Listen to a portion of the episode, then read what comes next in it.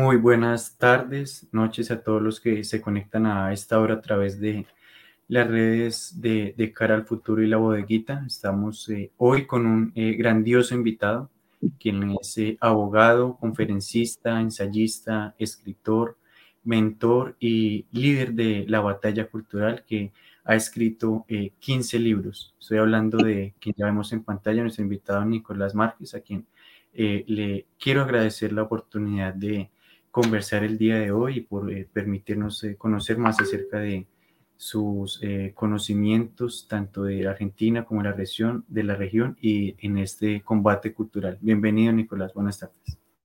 Gracias por la conversación. Buenas tardes a todos.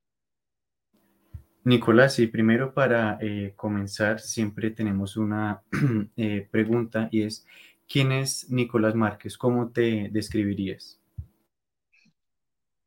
Mira, a ver, eh, toda la vida eh, me interesé por la política desde muy chiquito, desde muy niño. Eh, estudié derecho, pero mi, mi, gran pasión era el mundo de las ideas políticas, por eso nunca, nunca ejercí como abogado, sino que me volqué al oficio de ser ensayista escribir libros, dar conferencias, elaborar ideas este, propias también, en un contexto donde la hegemonía progresista dominaba todos los medios comunicacionales de la Argentina. Yo tengo 46 años, de manera que mi batalla cultural eh, antecede al auge de las redes sociales, incluso antecede a Internet. Eh, yo estudié Derecho y militaba en la facultad y hacíamos panfletos físicos y hacíamos toda una militancia muy desventajosa contra los espacios izquierdizantes y progresistas que intoxicaban las aulas, las unidades académicas. Y una vez que me recibí, saco mi primer libro, que fue un libro sobre historia argentina muy reciente, y fue el libro más vendido en la Argentina, se llamó La otra parte de la verdad.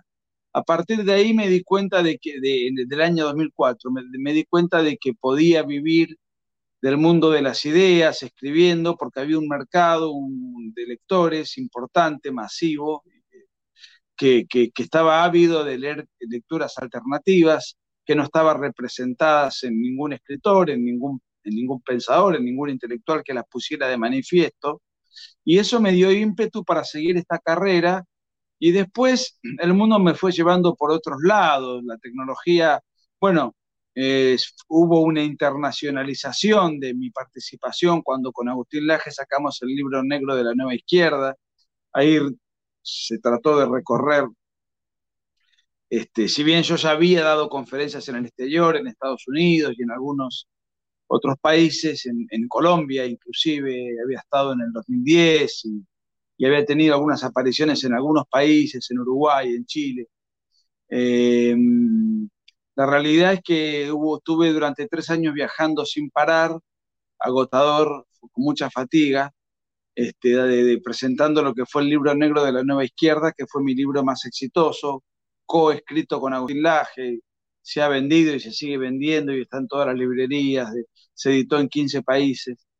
Y eso fue un poco eh, mi periodo más vertiginoso, que se terminó con la cuarentena y la pandemia, donde yo saco otro libro sobre asuntos locales argentinos, yo soy un revisionista histórico fundamentalmente, este, y, y, y me considero, sí, claramente un, soldado de la batalla cultural, un luchador por las ideas en las que creo y un enemigo acérrimo de lo que hoy es el progresismo. Siempre lo fui, eh, con, siempre tuve ideas disruptivas, soy muy frontal, soy muy poco sutil, trato de formarme, de leer constantemente, de argumentar eh, con datos específicos, para, porque sé que el establishment progresista cuenta con todo de su lado, con todo a su favor, y nosotros no. Entonces nosotros tenemos que salir al combate lo más preparados posible, lo mejor preparados posible, porque sabemos que cada libro, cada conferencia, cada video va a ser blanco de ataques de muchos sectores y va a molestar a muchos sectores. Entonces, para, eh, ese combate tan desigual hay que estar armado intelectualmente. Y eso lo vengo haciendo desde que tengo, desde muy joven, desde la época de la secundaria en, Argentina. Eh, así que igualmente hice otros estudios complementarios, este,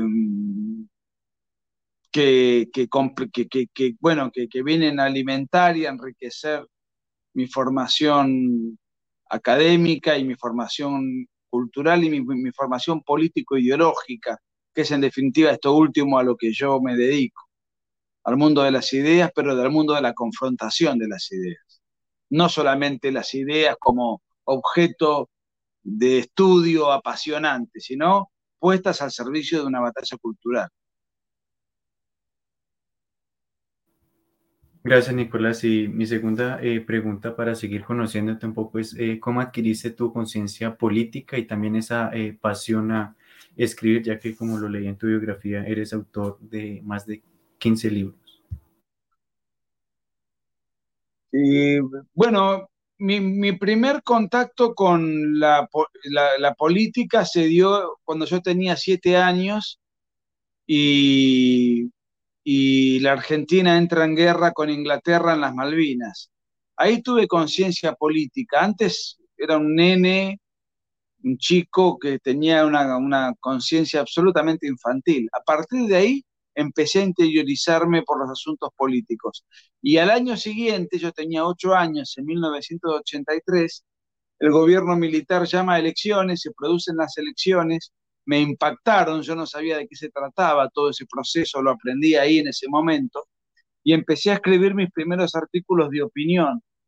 Yo vengo de una familia de ideas liberales, apoyaban al candidato liberal, que era muy diminuto en caudal electoral, pero este, yo eh, escuchaba y participaba infantilmente de las conversaciones en casa, pero rápidamente fui me fui fogueando, me fui formando, fui leyendo mis primeros libros a una edad extraña. Te diría que después de, terminar la escuela primaria empecé ya a leer y a interiorizarme de los libros de la época que me alimentaron mucho eh, en, en cuanto a las ideas liberales. Con el paso del tiempo, yo además tengo una conversión religiosa, mi familia es atea y yo soy el único católico de la familia de, a, los, a, los 20 años, una cosa así, yo me bautizo y tomo los sacramentos y, la, eh, y, toda, y, adquiero todo un bagaje cultural conservador, también católico, eh, pero siempre dentro del mundo del mundo de las ideas políticas, en donde me alimento de, muchas otras fuentes, de, pensadores tradicionalistas, de pensadores reaccionarios, de pensadores monárquicos, de pensadores nacionalistas, de pensadores y también de pensadores liberales, eh, pero eh, siempre me nutrí de pensadores que van del centro a la derecha con diferentes matices y variables, incluso distintos entre sí. Pero para escribir mis libros y mis trabajos tuve que leer mucha literatura izquierdista también. Así que mi formación es asistemática, no es una formación cultural eh, organizada, ordenada, como la que puede tener un estudiante de ciencia política, en donde le enseñan todo un, todo un esquema de preparación en el mundo de las ideas políticas. La mía, mi única formación sistemática es la de abogado, pero como, como analista político, como escritor, como, como conferencista o como ideólogo, todo eso lo adquirí de manera autodidacta tengo mis predilecciones, mis pensadores de cabecera, gente que ha influido en mí con, con su magisterio, que me ha, que me ha, que me ha este, facilitado información, me ha orientado, recomendado libros. Mi, el, intelectual que yo más admiro en Argentina se llama Vicente Mazot, me honra además con su amistad que hemos construido a lo largo de tantos años, en donde yo he sido un poco un discípulo de él y lo contacté precisamente porque él tenía un diario en esa época, cuando yo era muy joven, y mi pretensión era poder escribir en el diario mis primeros artículos, y él me abrió ese espacio. Después, o sea que empecé escribiendo artículos de opinión para diarios y revistas, Y después salió mi primer libro y a partir de ahí ya eh, traté de sacar un libro cada uno o dos años y empecé a vivir de las regalías de los libros de mis lectores, este, que se fueron multiplicando con el tiempo y el uso de las redes sociales amplificaron eso. Y, y bueno, y también eh, ahora grabo videos y trato de, de, impactar en el mundo de las ideas con las nuevas tecnologías, con las cuales no me llevo muy bien, no estoy muy familiarizado, pero, pero bueno, trato de buscarle la vuelta y de estar actualizado y no quedarme en el tiempo. Pero porque, porque me doy cuenta de que también el mundo de la comunicación va mutando, va variando, eh, no todo el mundo está dispuesto a leer libros, no todo el mundo está dispuesto a, hacer ese esfuerzo intelectual, sino que hacen un esfuerzo intelectual más fugaz, más eh, de menor intensidad, como lo es mirar un video, como lo es mirar una charla, un meme, qué sé yo. Entonces también trato de influir cibernéticamente, y, pero nunca dejo mi oficio principal, que es el de, ser escritor. Ahora mismo estoy preparando un libro para sacarlo el año que viene, este, de manera que, siempre estoy pendiente de eso. Esa es mi actividad principal. Y después hago muchas actividades colaterales. Tengo un diario digital, prensarepublicana.com, que es un diario de derecha, eh, muy leído, se lee en Argentina y se lee fuera de la Argentina. Este, lo, lo, actualizo permanentemente, o sea que también tengo un diario digital. Hago múltiples actividades para influir en el mundo de las ideas políticas y para confrontar, siempre para confrontar. Hago, trato de formarme y de sacar libros disruptivos, con títulos rimbombantes, con mensajes eh, confrontativos, este, beligerantes. Me considero un polemista. Gracias, Nicolás. Y ahora Juan Manuel tiene la palabra para hacer su pregunta. Gracias, Samuel. Bueno, Nicolás, te tengo dos preguntas. Primero, ahorita dijiste que tu familia es atea y tú eres católico conservador. Te pregunto, ¿cómo es, cómo es lidiar con eso? ¿Cómo ¿Qué dicen tus, tus padres, tu, tu, familia? Porque eres un católico y un conservador. Y otra cosa, tú, vi que tú tienes muchos seguidores en YouTube. Nosotros eh, ya llevamos un año haciendo contenido en YouTube, en todas nuestras redes sociales. ¿Qué nos recomiendas a nosotros y a nuestro equipo, que somos nueve jóvenes de todo el país? ¿Qué nos recomiendas para crecer en contenido, para sacar buen contenido y para motivar a los jóvenes que se lleguen a la derecha todo tiempo por la izquierda? es mi esas son mis preguntas. Bueno, mi familia siempre me respetó, miró con extrañeza mi, vocación, eh, mi conversión y mi inclinación religiosa, la, miró con extrañeza, pero hay una organización a nivel mundial que fundó un pensador brasileño conservador que me influyó muchísimo, que se llama Plinio Correa de Oliveira, eh, que en Colombia tienen sus sedes y sus, y sus militantes, tradición, familia y propiedad. Eh, me, yo me leí mucho sus revistas y sus libros y, sus, y sus trabajos. También formaron parte de, es parte constitutiva de mi formación.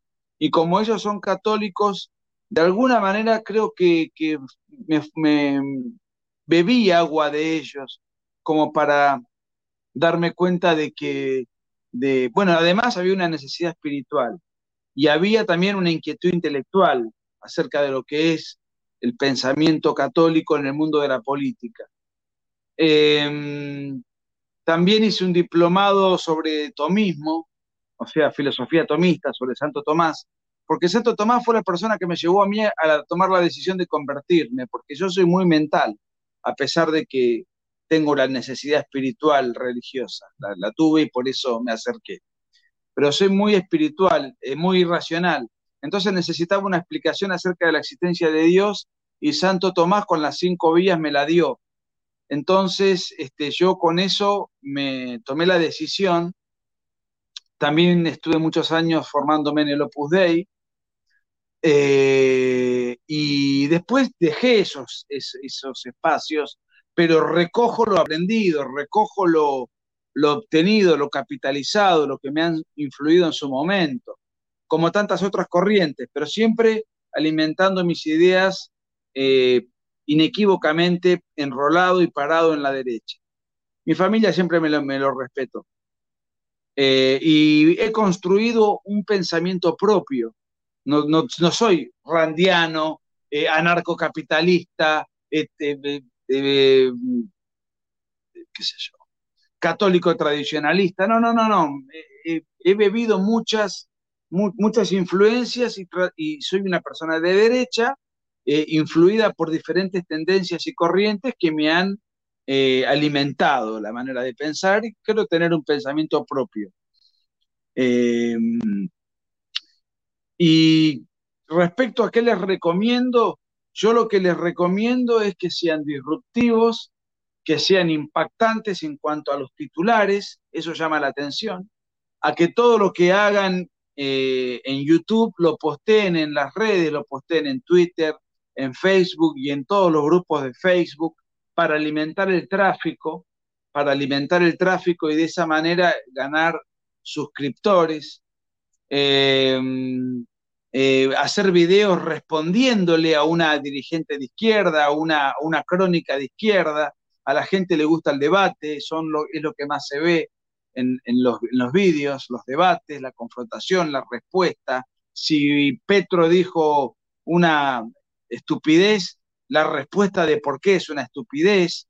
Eh, ustedes me imagino que saben editar, son jóvenes y pueden poner lo que dijo él y después responderle y eso generar de alguna manera polémica y despertar conciencias ante el engaño de él o de cualquiera que, sea funcional a la causa progresista con la cual estamos abiertamente enfrentados, ¿no es cierto? Eh, creo que, eso va generando una seguidilla de, adherentes y va amplificando la notoriedad del trabajo de ustedes. Nosotros eh, y hablo por mí y, también hablo por Agustín, a quien, que es mi hermano en esta batalla. Hoy estamos, este, hace dos años que no lo veo, incluso porque él estuvo viviendo en España y viajando mucho, pero estamos en contacto permanente. Y creo que lo que, lo que más notoriedad nos dio fue la confrontación. La confrontación eh, ahora, si yo doy una charla académica para explicar qué es el mercado, eso es muy útil, eso es muy sumamente interesante y puede enseñarle a mucha gente, pero no va a tener la, misma, este, eh, el mismo impacto que puede tener un debate, una respuesta, una acusación, un, un ataque ideológico contra algo contra alguien o contra una idea fuerza, contra un proyecto de ley. Eh, las cosas que son, que van al choque son las que más, este, las que más repercuten, ¿no? Creo que hay que hacer un poco de todo. Hay momentos para hacer docencia y hay momentos para ir a la guerra, ¿no? Así es, Nicolás, y justamente en, tu, en la primera pregunta nos contabas sobre tu eh, tendencia natural al revisionismo histórico y quiero preguntarte justamente porque eh, la política de derechos humanos, eh, al menos en Latinoamérica, reivindica a la guerrilla y el terrorismo, pero pone eh, contra las cuerdas a las Fuerzas Armadas. quiero preguntarte qué opinas de, de, esto y también sobre algo que pusiste en, en tus redes acerca de la negativa de la justicia a la hora de condenar eh, guerrilleros y terroristas. De, de caso un video donde eh, decías que tenías razón, pero el problema no es que hayan guerrilleros presos, sino que hayan 3.000 militares injustamente detenidos. Cuéntanos un poco de, de esto. Bueno, lo que pasó es que Argentina vivió una guerra civil negada por la historia, que hablan de genocidio de los militares contra una población de jóvenes idealistas, esa es la historieta oficial, yo la he desafiado brutalmente. Tengo un libro que se llama La mentira oficial que publiqué en el 2006. Em, tres libros publiqué contrariando de lleno todas esas mentiras, todos esos embustes. Los libros fueron utilizados por miembros de las Fuerzas Armadas en sus defensas, por los abogados, pero yo, bueno, después encaré otras batallas contra el socialismo del siglo XXI a través de una biografía que hice sobre Hugo Chávez, sobre Rafael Correa, otra sobre los Kirchner con Agustín le hicimos, y otra contra Evo Morales, y después hice una biografía sobre el Che Guevara, que es un fetiche transnacional de la izquierda, este, que siempre levanta como estandarte y ha sido un criminal y un asesino. El último video que yo hice tiene que ver con que esta guerra civil, civil que vivió la Argentina fue eh, entre, duró 10 años. Empezó hace 50 años, terminó hace 40 años. En ese interín hubo amnistías, indultos de ambos bandos, de los terroristas y de los militares que afortunadamente le ganaron la guerra a la guerrilla que tenía, llegó a tener 25.000 integrantes, era la guerrilla más poderosa del continente eh, en la década del 70. Eh, y hay militares, 3.000, 3.000 militares presos. Y, y la cantidad de guerrilleros que cayeron fueron entre desaparecidos y muertos en combate son 7.500, más o menos. Em, y, también cayeron este, un sinfín de civiles y militares y policías víctimas de las balas del terrorismo y la guerrilla. Había guerrilla rural, había guerrilla urbana y había terrorismo. Todo eso se vivía en la Argentina, en, un en el marco de un desgobierno que terminó en una ruptura del, del orden formal porque los militares hicieron cargo del poder, con el aplauso y el beneplácito de toda la comunidad política y de todo el empresariado y de todos los actores de, de la época. Todos pedían eso. Yo no lo viví, yo tenía un 11 meses cuando se produjo eso. Yo hago revisionismo, estudio la historia argentina, pero me pongo de lleno a estudiar y a desmitificar las falsedades. Esto se está dando en todos lados, ya lo sé. Se ha dado en Perú, las falsedades historiográficas, se da en Colombia, en donde eh, las FARC son reivindicadas y, y enaltecidas y se les da un espacio y un lugar y se hacen pactos de pacificación mientras se persigue a militares y se reescribe la historia. Eh, lo, que, lo que pasa es que la mentira, a medida que pasa el tiempo, se va gigantando. Lo, ustedes tienen una guerra que han vivido o, que viven muy reciente, entonces las mentiras están a la orden del día. Pero si rápidamente no aparecen escritores revisionistas que salgan a refutarlos con furia y en bloque y con todo el poderío suficiente, dentro de 10 años se van a encontrar con que los líderes de la FARC van a estar premiados, indemnizados, glorificados, enaltecidos, y los militares van a estar presos. Lo que yo dije en mi último video es que ya hubo indultos y amnistías para ambos sectores. Entonces, hubo un intento ahora en Argentina de encarcelar a los guerrilleros. Fue rechazado por la justicia. Yo soy abogado, la justicia tiene razón, los guerrilleros ya fueron indultados y amnistiados. A mí no me gusta que eso haya sido así, pero pasó. Entonces ya tratar de encarcelarlos es inútil. El problema es que los militares también fueron indultados y amnistiados, y sin embargo esos indultos y amnistías fueron declarados nulos y se los hizo una persecución, se reabrieron las causas se violentó el principio de prescripción, el principio de cosa juzgada, el toda una serie de derechos garantizados en la Constitución. Estos juicios son todos ilegales y eso es lo problemático, lo realmente problemático. Y los militares además tienen 70, 80 años y están en cárceles comunes, hacinados, y mueren en las cárceles, en condiciones infrahumanas. Entonces a mí me parecía que lo urgente, lo importante, lo relevante hoy en día es tratar de generar acciones político-jurídicas para liberar, darle libertad a esos 3.000 militares que están injustamente detenidos. Eh, ese fue un poco el espíritu de mi video. No reivindicar la guerrilla, ni ponerme contento porque estén libres. Lo que digo, el problema no es que ellos estén libres. Ya fueron indultados, amnistiados, y pasó, pasó, pasó el tiempo. Eh, eh, inclusive a los militares se los persigue acusándolos de que cometieron crímenes de lesa humanidad, lo cual no, es, no fue así y lo, tengo argumentado en, más de, un libro mío. Pero independientemente de eso, el delito de lesa humanidad no existía en el derecho argentino en la década del 70, se incorpora en el derecho argentino a través de que Argentina adscribe al Tratado de Roma que, que contempla el delito de, de lesa humanidad en el año 2001. Entonces, eso no se puede aplicar a la década del 70 porque violenta el principio de irretroactividad de la ley penal. Eh, o sea que todo, es ilegal, ideológico y político. La ideología y la política están por encima del Estado de Derecho en Argentina.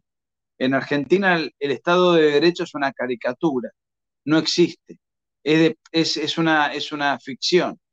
Y lo que realmente se, se ha llevado a cabo es una distorsión historiográfica, una explicación ideológica acerca de lo que pasó, una propagación de mentiras eh, eh, propagadas a través de libros, a través de aparatos de, propaganda televisiva, a través de, filmes engañosos y mentirosos y, de adoctrinamiento en los textos escolares.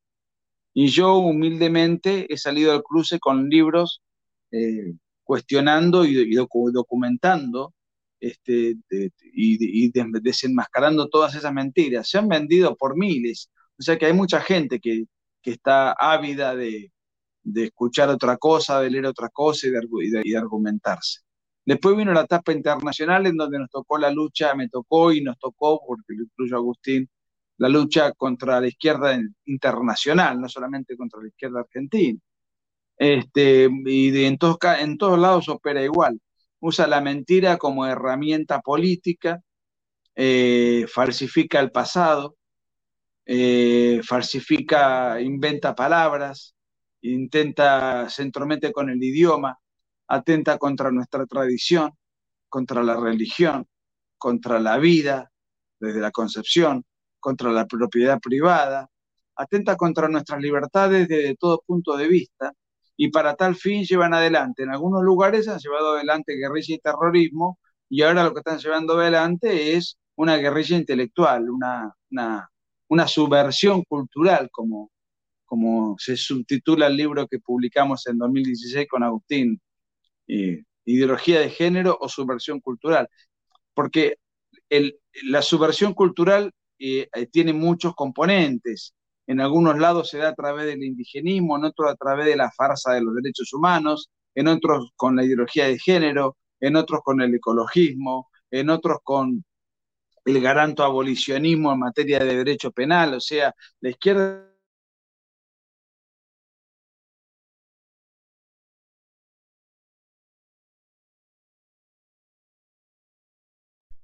embates revolucionarios, pero que ya por ahí no, no, son tiros y balas, sino que son eh, eh, ideas eh, falsas, la falsificación de la realidad y el ataque a instituciones fundantes y naturales que, son, que han sido históricamente el freno a, los intentos revolucionarios. Entonces el ataque se da contra las Fuerzas Armadas, se da contra las instituciones religiosas, se da contra la familia.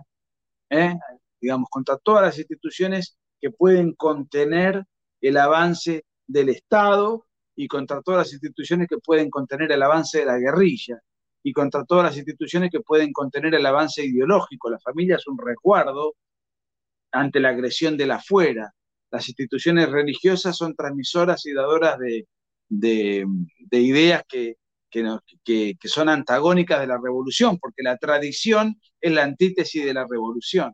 Cuando hablo de religión, no hablo acá de cruzada religiosa, mística, ni nada por el estilo. Hablo de la, de la civilización occidental y cristiana que es la nuestra independientemente de que uno crea o no en Dios. Uno puede no creer en Dios, sin embargo es cristiano cultural, porque sabe que matar está mal, que mentir está mal, que robar está mal, que no es de caballero andar mirándole la mujer al prójimo, que, que, que, matar está mal, que mentir, eh, que, es de buena persona honrar al padre y a la madre, todos los valores que han hecho, eh, eh, que, han, que han edificado nuestra civilización, son valores de inspiración cristiana.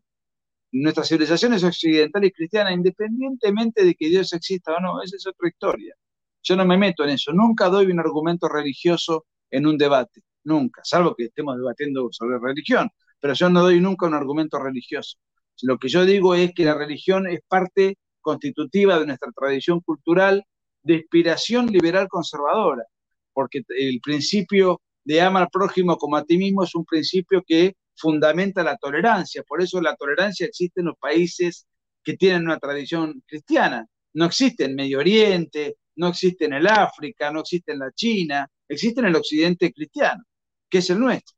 Bueno, la izquierda quiere acabar con todo esto, en nombre de la diversidad, de la inclusión, de toda una serie de fetiches demagógicos, discursivos, distorsionados al servicio de su causa, que esconden y enmascaran una causa totalitaria.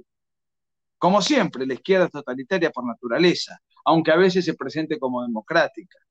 Puede presentarse como democrática porque utilizan la democracia como mecanismo de acceso al poder, pero una vez que tienen el poder eh, van arrastrando el país hacia una forma totalitaria. Un ejemplo claro y cercano para ustedes es Venezuela.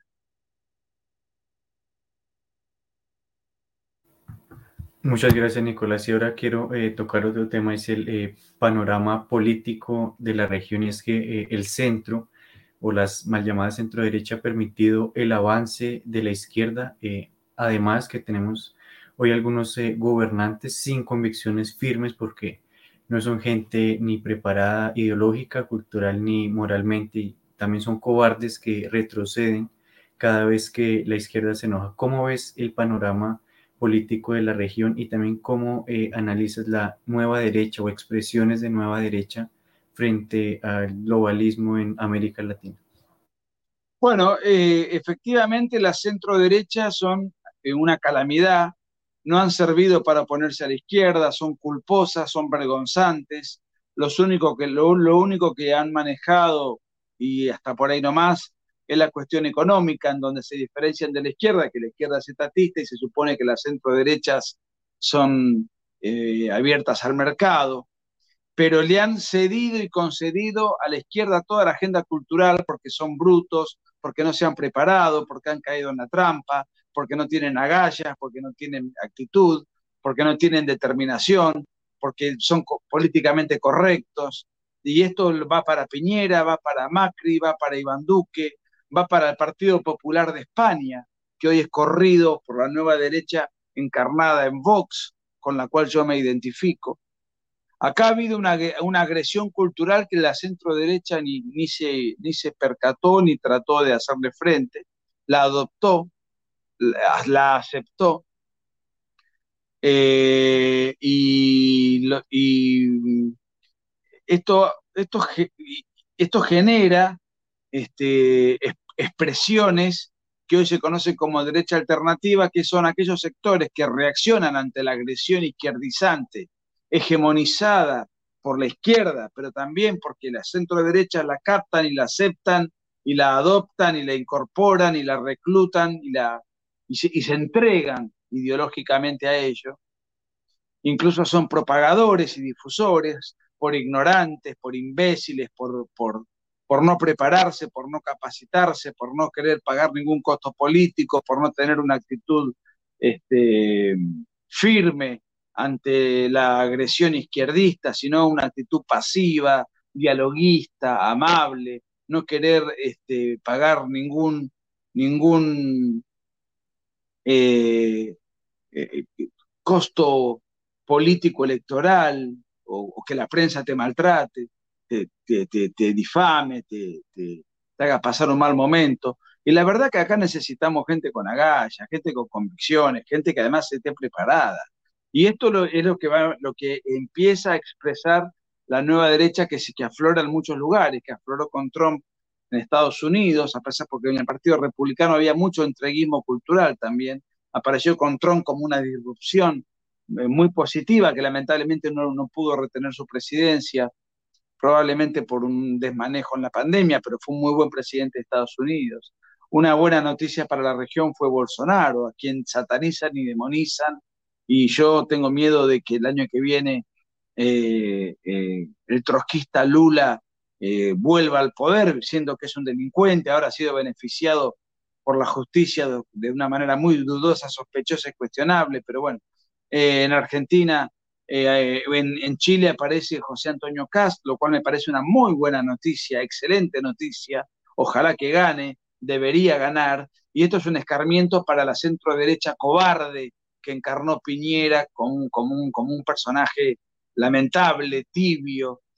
Eh, lo mismo vale para Perú, tuvo oportunidades muy, muy, muy, muy este, interesantes donde el Fujimorismo pudo haber vuelto al poder, sin embargo, un imbécil como Mario Vargallosa y sus seguidores eh, han decidido en, diferentes ocasiones votar por Toledo, por eh, em, se me hizo una laguna ahora, Ollanta Humala, por expresiones de izquierda, con tal de que no gane Fujimori, porque la corrección política así nos lo dice. Y los liberprogres, que son, una, expresión lamentable dentro de todo este espacio, porque es un sector eh, que se presenta como liberal, pero que es funcional a la izquierda, ha, ha apoyado a, candidatos de izquierda con tal de que no gane la derecha, son funcionales a la izquierda y han entregado países a situaciones este, eh, muy preocupantes. Eh, es cierto que Vargallosa, en su, desesperación para que no llegue el último presidente peruano tan vinculado al terrorismo, eh, llamó a votar por Keiko Fujimori, pero fue después de haberla saboteado un montón de veces.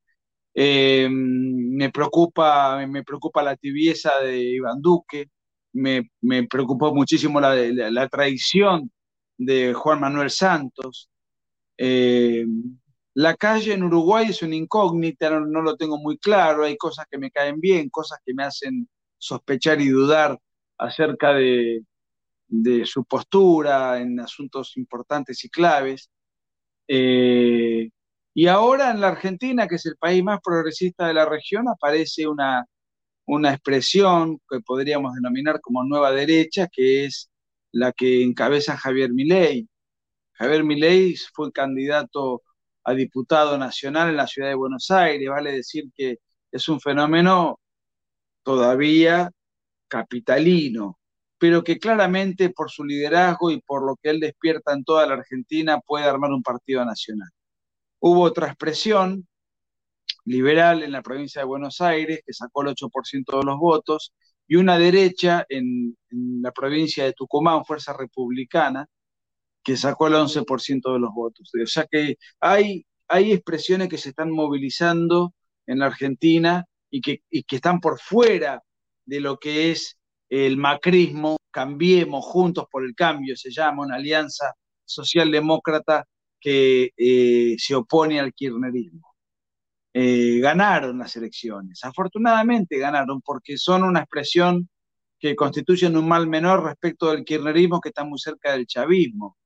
Eh, son, son complacientes con Cuba, con Venezuela, con Nicaragua, eh, con Irán, eh, con el terrorismo mapuche, son gente lamentable, rufianes, gángsters, son corruptos, ladrones, y, tienen una connotación izquierdista radicalizada. La expresión macrista es una socialdemocracia, pero tampoco es una solución ni una oposición vigorosa. Por eso cuando gobernaron pasaron sin sin, sin, sin, sin ninguna gloria y con más penas que glorias, este, pasaron por el, tuvieron cuatro años y volvió el, kirchnerismo más recargado que nunca, porque hicieron un gobierno tibio, vergonzante, cobarde, socialistoide, con la agenda globalista.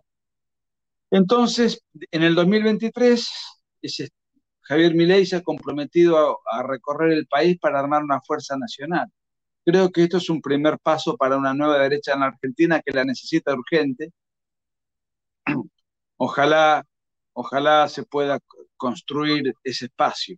La masa crítica, la, base electoral está, sobre todo un recambio generacional, porque la derecha hoy es apoyada por la juventud, sobre todo por la juventud. Las nuevas generaciones se están rebelando contra el status quo progresista y socialista eh, que, tanto daño le hizo a la Argentina y entonces eh, evidentemente hay una expectativa de que hay un futuro eh, que va a girar hacia la derecha porque esos son nuevas generaciones que van forjando nuevos, nuevos influencers, nuevos, nuevos profesionales que oportunamente ocuparán cargos, nuevos liderazgos que surgirán. las encuestas ya han determinado y los sondeos de opinión que las generaciones más jóvenes están todas del centro hacia la derecha en su inmensa mayoría. Así que yo estoy esperanzado, pero, tengo, pero no hay que bajar los brazos, es muy complicado. Así como Brasil da un batacazo a la derecha con Bolsonaro, cae México y cae hacia la izquierda por primera vez. Entonces, es un combate que no da respiro. La diferencia es que ellos tienen recursos ilimitados y nosotros tenemos recursos muy limitados, fundamentalmente recluidos en las redes sociales, que no es poco, porque las redes sociales cada vez ganan más protagonismo, pero la izquierda se maneja con los medios tradicionales, tiene diarios, canales de televisión, eh, eh, espacios de radiales a, eh, rabiar, todos los medios, los grandes medios están en manos del progresismo y, las redes sociales son un refugio, un refugio que, que, además hay que manejar con cuidado porque las grandes plataformas de redes sociales están manejadas por gente progresista y cercana al Partido Demócrata de Estados Unidos, donde te censuran, en donde te, te boicotean una, una cuenta, donde es muy frecuente que te cierren una cuenta, donde es muy frecuente que te, que te suspendan. Entonces eh, también tenemos esa desventaja, pero es el refugio en el cual estamos creciendo y de hecho hubo candidatos que ganaron elecciones gracias a las redes sociales, como Trump. Entonces, este, me parece que evidentemente es un recurso que funciona y funciona bien y cada vez funciona mejor, y ahí la derecha está teniendo un muy fuerte crecimiento, y es un problema para la izquierda. Antes la izquierda bajaba todo desde las estructuras establecidas. Como las redes sociales son difíciles de controlar, a la izquierda se le va de las manos y la derecha avanza, difunde, defiende, sostiene, enseña, argumenta, da batalla. Y bueno, esto es auspicioso y en eso estamos. Gracias, Nicolás. Ahora Juan Manuel tiene la palabra. Gracias, Samuel. Mira, Nicolás, eh, el domingo vimos que ganó José Antonio Cast, una noticia muy importante para el continente y para la derecha. Yo, nosotros acá en el grupo estamos muy preocupados porque en Colombia está apoyando Gustavo Petro y es súper peligroso para el país. Puede pasar como lo de Venezuela.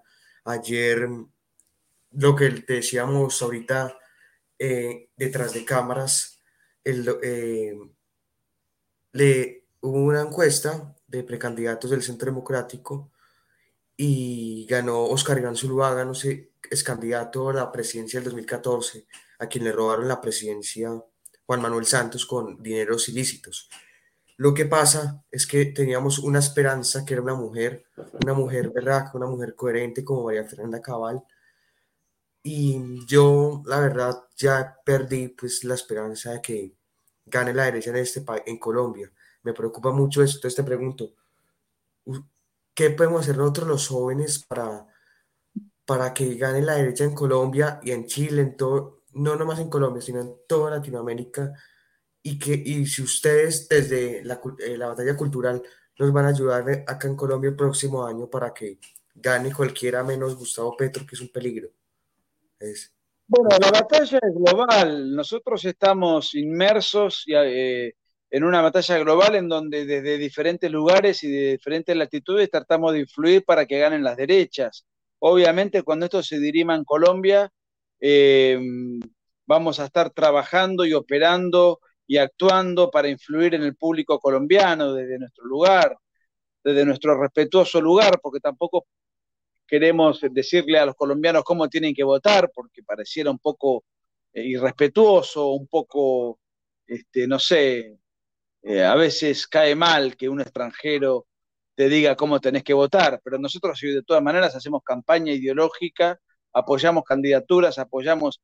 Yo eh, me sentí muy, muy, muy a gusto cuando Cast ganó las elecciones, lo conocí a Cast, lo apoyé siempre, eh, es alguien que, con quien tengo trato eh, y, las redes sociales eh, están al servicio, nosotros y yo, por lo menos hablo por mí, apoyo todo emprendimiento en donde las derechas estén dando batalla, desde mi, influencia, que puede ser mucha o poca, trato de, de impulsar eh, influir, motivar a todas las expresiones de derecha y sobre todo cuando eh, un país peligra puede y, existe la, posibilidad razonable de que caiga en manos de la izquierda.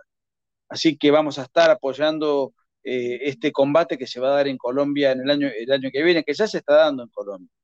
Lo que pasa es que ahora hubo elecciones enseguida, hubo elecciones en Argentina, hubo, elecciones en, Chile, las noticias están concentradas en el cono sur. Pero cuando ahora Colombia tenga que dirimir lo propio, estaremos allí, dando batalla. Si es necesario, yendo a Colombia, como he ido, tantas veces a dar charlas, y tratar de, de explicar, influir, eh, predicar. Eh, así que yo no tengo ninguna duda de que toda la, gente involucrada en la lucha por las ideas eh, y que está internacionalizada, interiorizada y que tiene internalizado el debate a nivel global va a estar dando batalla para que la expresión de derecha colombiana, que no sabemos bien cuál va a ser todavía, no sé si ya están definidas las candidaturas, este, vamos a, estar dando, así como apoyamos a Aliaga o a, Fujimori en Perú, en mi caso, yo también hice, campaña para ello. Eh, pero bueno, eh, en definitiva, el que va de lo, más, lo que más influye es lo que se vive dentro del, propio país de uno. Eso es, lo más, lo que más penetra, lo más rápido, lo más inmediato. Lo que uno puede hacer desde afuera eh, importa, empuja, pero es un complemento. Lo central es lo que hagan los propios colombianos desde adentro. Eso es lo que más impacta e influye en la opinión pública colombiana o de cualquier país. Los, los, los propios ideólogos, pensadores, influencers, youtubers, eh, escritores, conferencistas, los colombianos, son los que tienen el trato directo, los que están allí, los que conocen todos los detalles, los que conocen la idiosincrasia y las características locales del país de uno. Entonces son los, que, los más efectivos en eso. Ahora, Nicolás, quiero preguntarte por un fenómeno que se está viendo y es desde octubre del 2019, la extrema izquierda ha estado bloqueando nuestras vías, quemando nuestras iglesias, saqueando negocios, paralizando la eh, actividad económica y promoviendo campañas sistemáticas en contra de la fuerza pública, pero ahora los medios eh, que critican constantemente a Trump, a Bolsonaro, ahora eh, advierten un supuesto peligro de la extrema derecha en José Antonio Cast, que también es curioso que llaman extrema derecha a expresiones de verdadera derecha, pero no les dicen eh, extrema izquierda a, por ejemplo, a Gabriel Boric, que viene del eh, Partido Comunista, y que justamente eso no dice nada sobre la eh, extrema izquierda desestabilizadora, funcional al socialismo del siglo XXI, al Foro de Sao Paulo, al Grupo de Puebla, las em, elecciones o más bien el fraude en Venezuela y en Nicaragua. ¿Qué opinión le merece esto, Nicolás? No, bueno, nosotros este, lo que tenemos que hacer es desmentir, ridiculizar. Eh, acá hay una representante de, entre comillas, los derechos humanos, financiada por el Estado, que preside una de las ONG más fuertes y poderosas, que acaba de salir a, tildar a, José Antonio Cast de nazi. Me refiero a una energúmena que se llama Estela de Carlotto, eh, presidente de Abuelas de Plaza de Mayo, una de las tantas organizaciones este, de extrema izquierda que se disfrazan de defensora de los derechos humanos y que reciben ingentes recursos del Estado por los desaparecidos, por esto, por el otro. Bueno, forma parte de toda la farsa ideológica que yo he denunciado en, mis trabajos que han circulado por la Argentina, en mis libros. Em, en, en Twitter enseguida pusieron fotos de ella abrazada a Fidel Castro. Entonces, cuando aparecen estas expresiones este, tan injustas eh, de estigmatización, de etiqueta, lo que hay que hacer es salir rápidamente y ridiculizarlos, desmentirlos, encontrar las fotos apropiadas, grabar el video justo, contestar, retrucar. Hay, que, hay una suerte de desacralización de la autoridad. Yo cuando estudiaba en la facultad, y no existía internet ni nada por de, todo esto.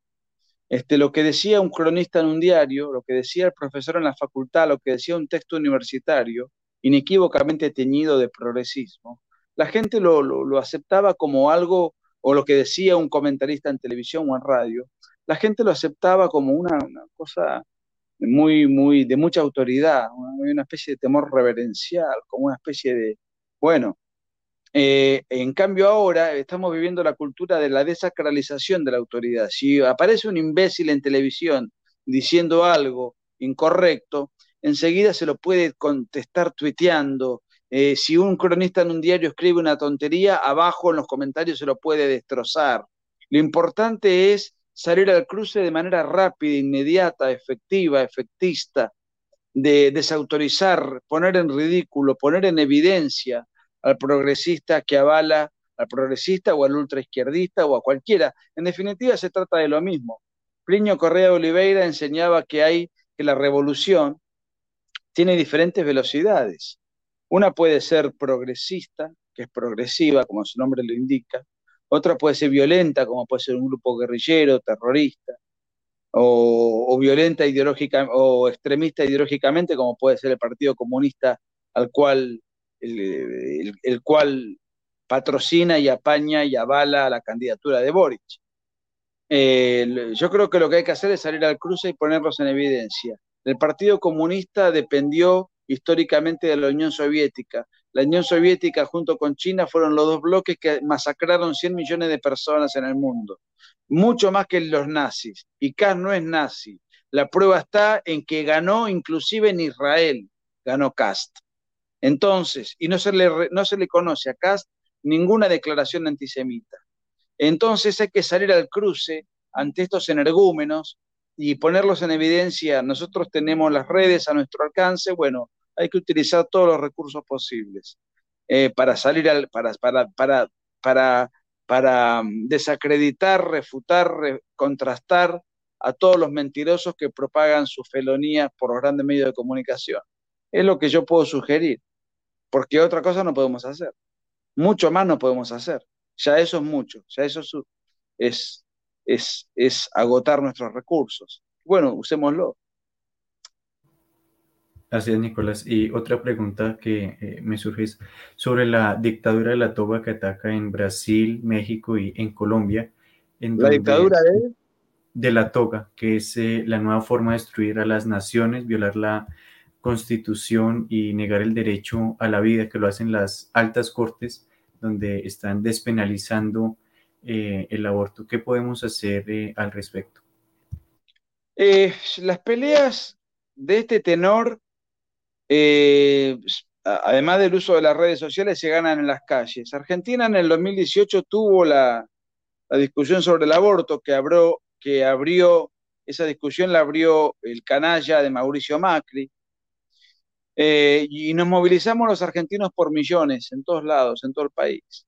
Y amedrentamos y asustamos a la clase política. La clase política, que no tiene muchos escrúpulos, y que se acomoda en función de, sus de, de, la opinión pública, de, eh, a, veces del dinero que le dan debajo de la mesa, pero quieren ser reelectos, quieren conservar su banca, no quieren pagar costo político. Cuando vieron tantos millones de personas en las calles, eh, finalmente no aprobaron el aborto.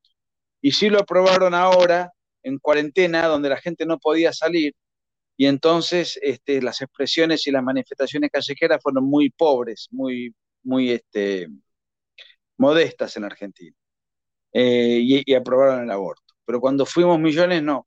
Entonces, lo mismo sucede cuando se intentó la ideología de género imponerla fuertemente en Perú, salieron millones de peruanos a la calle con el lema con mis hijos no te metas, eh, diciéndole al Estado, poniéndole un freno al Estado, y eso hizo caer al propio presidente de PPK. Cayó su ministro, su secretario de Derechos Humanos, su secretario de Cultura, las leyes de género finalmente no fueron aprobadas. Pero, para eso hay que poner el cuerpo, salir a la calle y dar sensación de multitud, llenar plazas, llenar... Y para eso hay que convencer y para eso hay que persuadir, porque no cualquiera está dispuesto a salir de su zona de confort para ir a manifestarse en una plaza pública. Para eso hay que generar convicción y conciencia. Y eso hay que hacerlo con militancia, personalizada o virtual. Pero lo que, lo que molesta a la clase política, lo que la hace dudar, lo que la hace tambalear, lo que la hace cambiar el voto, es ver movilizaciones masivas. Eh, entonces yo creo mucho en eso, esa es una herramienta importante, porque el político no es ni más ni menos que un figurón que recolecta votos. En general hay gente honesta, gente proba, pero en general la clase política es esa, recolecta votos. Y si vos tenés millones de personas que lo están repudiando, que le están diciendo, mira, el camino es por este lado, entonces ese político va a captar eso y va a cambiar el voto, lo va a acomodar de acuerdo a lo que él esté viendo en función de, de, la, de, de las multitudes convocantes. Gracias, Nicolás. Y por último, y para cerrarte, cedo el micrófono para que es un mensaje final a la audiencia.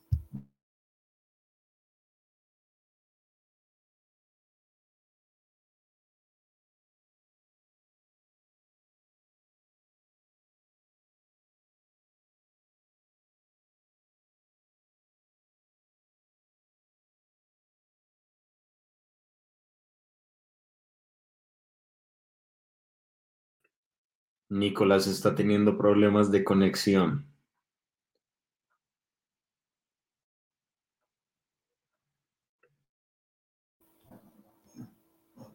Esperemos unos segundos mientras eh, se conecta de nuevo.